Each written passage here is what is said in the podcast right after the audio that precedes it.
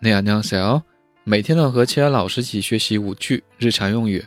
今天我们学习的句子呢和在寄包裹的时候相关的句子。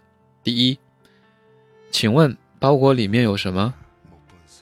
소포안에뭐가들어있으세 요？ 소포안에뭐가들어있으세 요？ 好，第二句呢是超重了。 무게가초과되셨어 요。 这个可以听懂就可以是吧？무게가초과되셨어 요。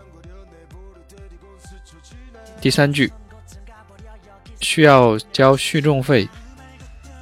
무게초과요금을내셔야돼 요。 무게초과요금을내셔야돼 요。 好，第四句，请确认好地址。 주소좀잘확인해주세 요。 주소좀잘확인해주세 요。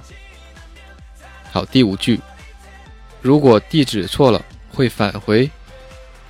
주소가틀리시면반송됩니 다。 주소가틀리시면반송됩니 다。